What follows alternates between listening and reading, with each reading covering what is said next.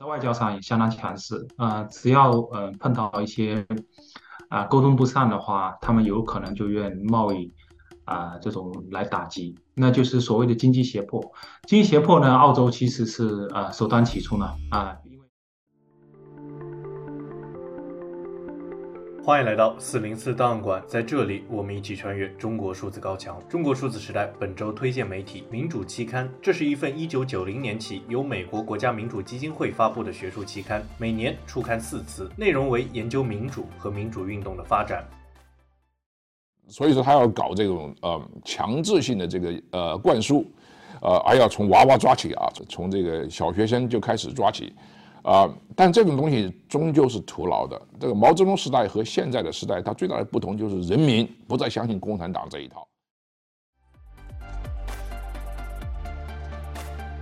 我们刚才听到的是余茂春对于中共意识形态教育的理解。我们首先关注《民主期刊》，中国对全球民主的威胁。美国国家民主基金会发行的学术期刊《民主期刊》近期发布一篇文章，指出中美大国较量的本质并非地缘政治之争，而是意识形态之争，即自由主义意识形态和专制思想的对决。中国之所以寻求破坏世界各地的民主规范和制度，是源自自身的不安全感。作者认为，一个极度专制的国家永远不会对自己的统治感到安全，这是因为他没有得到被统治者的授权。报告表示，中国的战略是利用其不断增加的经济和军事实力对其他国家施加影响。具体来讲，中国既通过贸易和投资等传统手段，也通过虚假宣传等更加隐蔽的战术来影响西方国家。中国正在越来越多地向其他国家，特别是非洲和亚洲国家输出其威权治理模式。作者提醒大众，中国比以往任何一个专制大国都更具有全球影响力。此外，中国的反自由主义价值观的运动利用了一个令人不安的趋势，正如自由之家报道的那样，自二零零六年以来，威权主义每年都在蔓延，而民主却在倒退。最后，文章指出，中国实现影响力的最重要的因素在于正在进行的数字革命，这种数字威权主义大大的提高了中共当局控制人民和输出价值观的能力。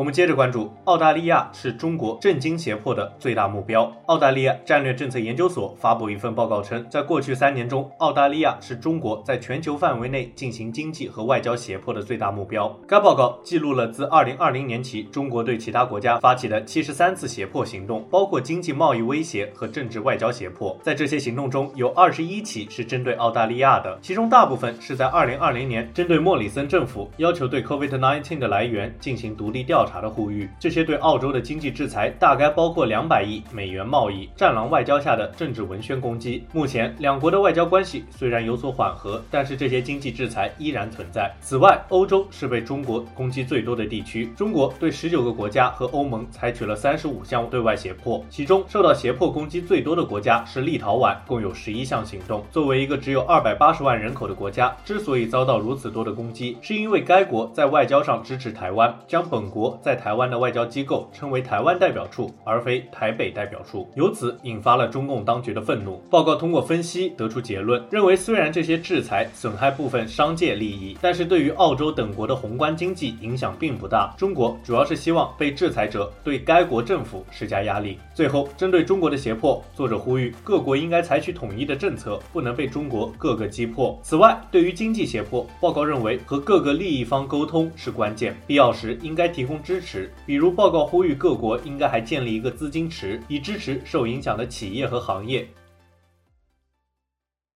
教培中心那边过来的人，这个我们是没有听说，也没有，也没，也没有，也没有这种情况。所以大家都是自愿进来的，全全部完全自愿，而且进来了以后呢，我们要跟他签劳动合同的，签劳动合同交五险。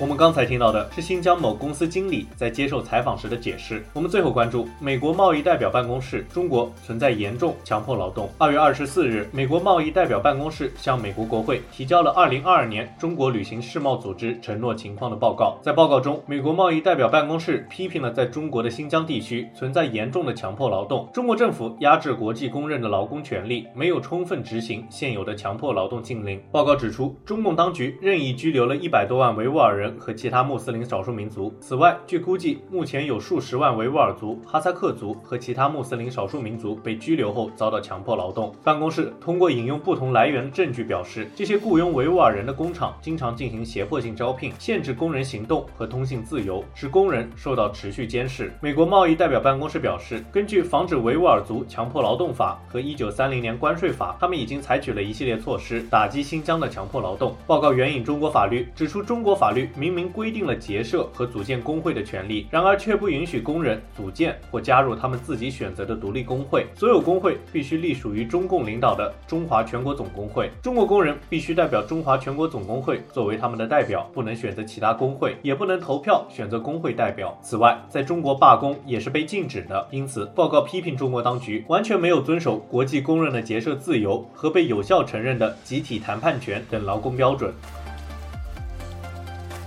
以上就是本期报告会关注的文章。中国数字时代 CCT 致力于记录和传播中文互联网上被审查的信息，以及人们与审查对抗的努力。欢迎大家通过电报、财联官平台向我们投稿，为记录和对抗中国网络审查做出你的贡献。投稿地址请见文字简介。阅读更多内容，请访问我们的网站 cdt.media。